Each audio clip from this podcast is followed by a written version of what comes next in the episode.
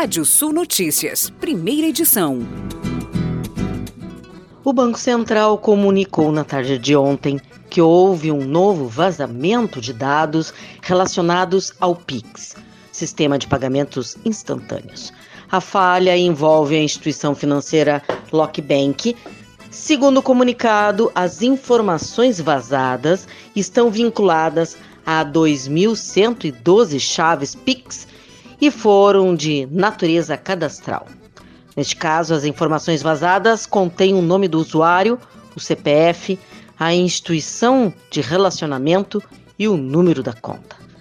Apesar da baixa quantidade de dados envolvidos, o Banco Central sempre adota o princípio de transparência nesse tipo de ocorrência. Como nos casos anteriores, não foram expostos dados sensíveis. A NPD, Autoridade Nacional de Proteção de Dados, foi avisada e as pessoas afetadas serão notificadas, diz o BC em nota à imprensa. Dados do IBGE apontam que a produção industrial subiu 3,9% em 2021 em relação ao ano anterior. Apesar do crescimento, o nível de produção ainda está 0,9% abaixo do registrado em fevereiro de 2020, antes da Covid-19 abalar a economia mundial.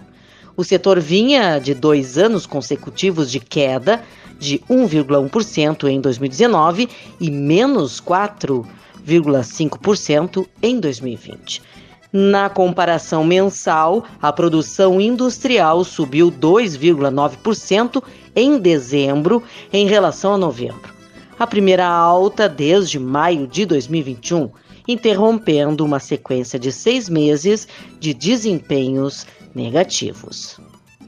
A agropecuária gerou 140 mil novos postos de trabalho de janeiro a dezembro de 2021, o maior saldo de vagas desde 2011, quando o saldo registrado foi de criação de cerca de 85 mil novos empregos com carteira assinada.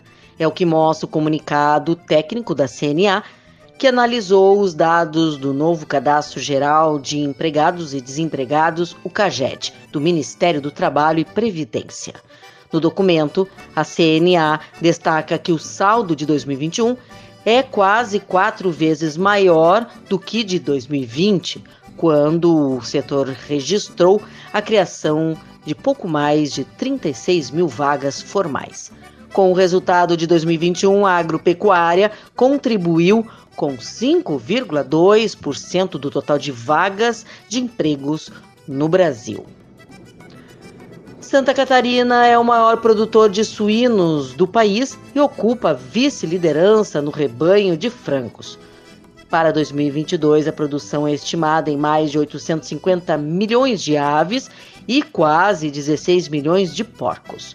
Os dados são do SIDASC, EPAGRE e CEPA, que também calculam a falta de ração para estes animais. Dessa forma, o déficit de milho para 2021 ultrapassa 6 milhões de toneladas. Por isso, o cultivo de cereais de inverno, como trigo, cevada e triticale, são a alternativa para o tradicional milho. E vamos aos destaques do portal Rádio Sul. Levantamento da Farsul indica perdas no arroz. Mapa estabelece calendário de plantio de soja de 2022. Você pode ler mais notícias no nosso portal Rádio Sul ou ouvir esse boletim no seu app de podcast de sua preferência. Sou Kátia Desessari e volto logo mais no Rádio Sul Notícias, segunda edição, às 18 horas e 15 minutos. Previsão do tempo. Olá, ouvintes da Radiosul.net.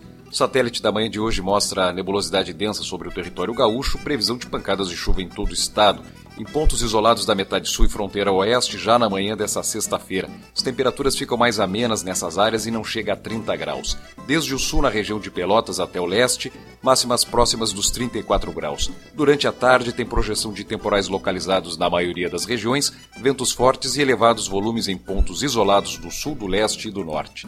Máxima chega a 28 graus em Santana do Livramento, 31 graus em Santa Cruz do Sul nessa sexta-feira, 34 graus em Pelotas, máxima de 28 em Caxias do Sul, máxima de 30 graus em Torres e Litoral Norte e chega a 33 graus em Porto Alegre.